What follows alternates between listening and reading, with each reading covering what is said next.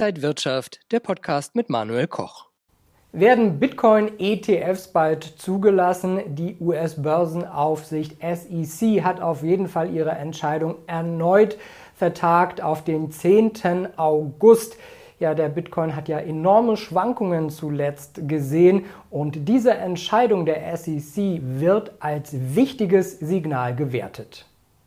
Ich denke, die Finanzaufsicht in Amerika braucht noch ein bisschen Zeit, ein paar Wochen, ein paar Monate, um zu überlegen, wie wollen wir denn Kryptowährungen grundsätzlich regulieren. Denn man weiß ja in Amerika, wenn wir Krypto-ETFs zulassen, bekommt natürlich diese Kryptobewegung die höheren Weihen. Und dann will aber in Amerika ganz klar jeder dafür sorgen, dass wir auf der Regulationsebene dann ein festes Konzept haben. Die Zeit nutzt man jetzt. Ich gehe davon aus, dass die ETFs dann kommen werden, allerdings dann mit höheren Regulationsanforderungen. Und damit würde der Kryptobereich sicherlich etwas mehr eingefärscht, als es bislang der Fall gewesen ist. Außerdem unser Thema heute, müssen Anleger ihr Beuteschema schon wieder ändern? Die Tech-Werte sind auf jeden Fall momentan wieder richtig im Aufwind. Außerdem haben wir wieder zwei Top-Empfehlungen, WTI, Öl und Water. Das alles jetzt bei Inside Markets X. Ich bin Manuel Koch, herzlich willkommen. Haben Sie das Wort Rotation auch noch im Ohr?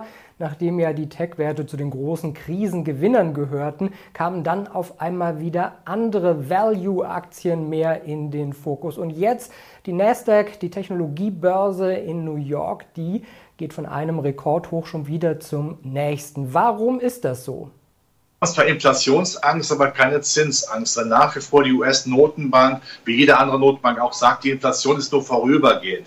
Damit ist also das Zinsgespenst nicht irgendwo eine Gefahr nach dem Motto, wenn die Zinsen steigen, werden natürlich die Hightech-Werte viel stärker rasiert. Das sehen wir also nicht. Wo das Zinselement beruhigt bleibt, haben Hightech-Werte durch nach wie vor große Chancen. Wir haben es in der Vergangenheit gesehen, immer dann, wenn die Zinsen steigen, dann haben die Hightech-Werte Probleme. Aber genau das werden wir jetzt nicht sehen. Von daher haben jetzt die Hightech-Werte wieder eine Renaissance.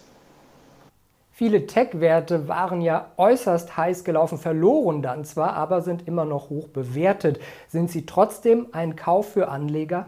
Ich gehe davon aus, dass der Hightech-Sektor nicht dramatisch einbrechen wird, weil eben die Zinsangst sich nie praktisch zeigen wird. Das wäre eine Gefahr, aber genau die Gefahr kommt ja eben nicht, weil die Notenbanken ja kein Interesse daran haben, die Zinsen zu erhöhen, auch wegen der Überschuldung. Von daher sollten die Anleger, wenn die Kurse mal runterkommen zwischenzeitlich, auch wieder reingehen. Gerade auch in äh, diesen Zukunftstechnologien, die wir ja alle dann vor Augen haben. Auch der Onlinehandel ist nämlich nach wie vor sehr interessant. Äh, die, die Quantentechnologie, die digitale Revolution im Allgemeinen, die künstliche Intelligenz, ja, da muss man dann wieder reingehen. Das ist ein Dauerbrenner und der Dauerbrenner wird noch lange brennen. Wir schauen gleich auf den DAX und welche Strategie jetzt für den Sommer vielleicht die beste wäre. Erst einmal aber die Bildungsangebote. Die Bildungsangebote der Finance School of Trading sind jetzt für euch online. Börsenausbildungen, Börsenbriefe und Handelssignale registriert euch einfach kostenfrei und ab einer Kontogröße von 2000 Euro könnt ihr die Förderung beantragen. Dann gibt es zum Beispiel den Börsenbrief Aktien für alle von Mick Knauf für ein ganzes Jahr. Die Anmeldung und alle Infos zu den Bildungsangeboten findet ihr unter financeschool.de. Der deutsche Leitindex in Frankfurt, ja, man könnte sagen, er ist auf Orientierungssuche. Mal ging es ein wenig nach unten, mal wieder ein wenig nach oben. Fehlen die Impulse? Die Konjunktur sicherlich robust ist, aber die extremen Euphoriespitzen, die wurden abgeschnitten. Das heißt, auch der deutsche Index, der ja sehr zyklisch, konjunkturzyklisch ist, kann auch mal einen gewissen Dip machen. Ich persönlich bin der Meinung, man sollte vielleicht eher auf die zweite Reihe im zweiten Halbjahr 2021 setzen, nachdem die erste Reihe ziemlich abgegrast ist. Das kennen wir ja oft aus der Vergangenheit. Wenn man Deutschland, wenn man Europa dann bestückt, geht man zuerst mal auf die Big Chips, die Blue Chips und dann auf die zweite Reihe. Und ich denke, das zweite Halbjahr wird die Renaissance vor allen Dingen der zweiten Reihe MDAX und TechDAX und der SDAX bringen. Die wichtige Frage, wie sollten sich Anleger jetzt für den Sommer positionieren? Was kann man mit seinem Geld tun? Dieses Sommerloch, dass die Märkte auch mal einbrechen könnten oder zumindest kräftig nachgeben könnten, das sehe ich überhaupt nicht. Äh, das heißt, wenn der Markt da mal nachgibt, wieder reingehen in die Objekte der Begierde. Das ist nach wie vor der Hightech-Sektor, das sind ausgewählte äh, zyklische, konjunkturabhängige Werte. Der Klimaschutz ist wichtig, ja, und ansonsten den Dauerbrenner kennen Sie. Gerade etwas mehr Schwankung, auch nicht übertrieben, aber etwas mehr Schwankung ist natürlich immer ein Appell an das eigene Gewissen, an den eigenen Anleger, Schweinehund vielleicht sogar zu sagen, und jetzt fange ich mit regelmäßigen Aktiensparplänen an. Denn ich sehe nach wie vor keine wirkliche Alternative. Diese Zinsangst, die wir immer spielen, ist nur eine theoretische Größe, aber keine praktische.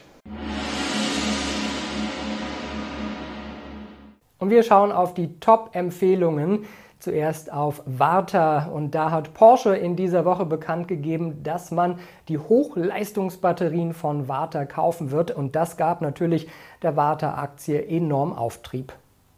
Doch an derartigen Stellen kommt es dann auch gerne mal wieder zu Gewinnmitnahmen. Die Analysten sehen hier aber eine Longchance. Zweifelsfrei dürfte es um 142 Euro und damit der oberen Trendkanalbegrenzung äußerst volatil zugehen. Ein Sprung darüber würde allerdings sofortiges Kurspotenzial an die noch offene Kurslücke aus Anfang des Jahres zwischen 144,80 und 150,90 freisetzen. Ein weiteres Ziel läge dann bei 168,30 Euro und somit den Hochs aus Februar. Und wir schauen auf das amerikanische WTI-Öl. Die weltweite Nachfrage nach Öl, die ist ja gestiegen, aber die erdölproduzierenden Länder haben ihre Fördermengen bisher nicht erhöht.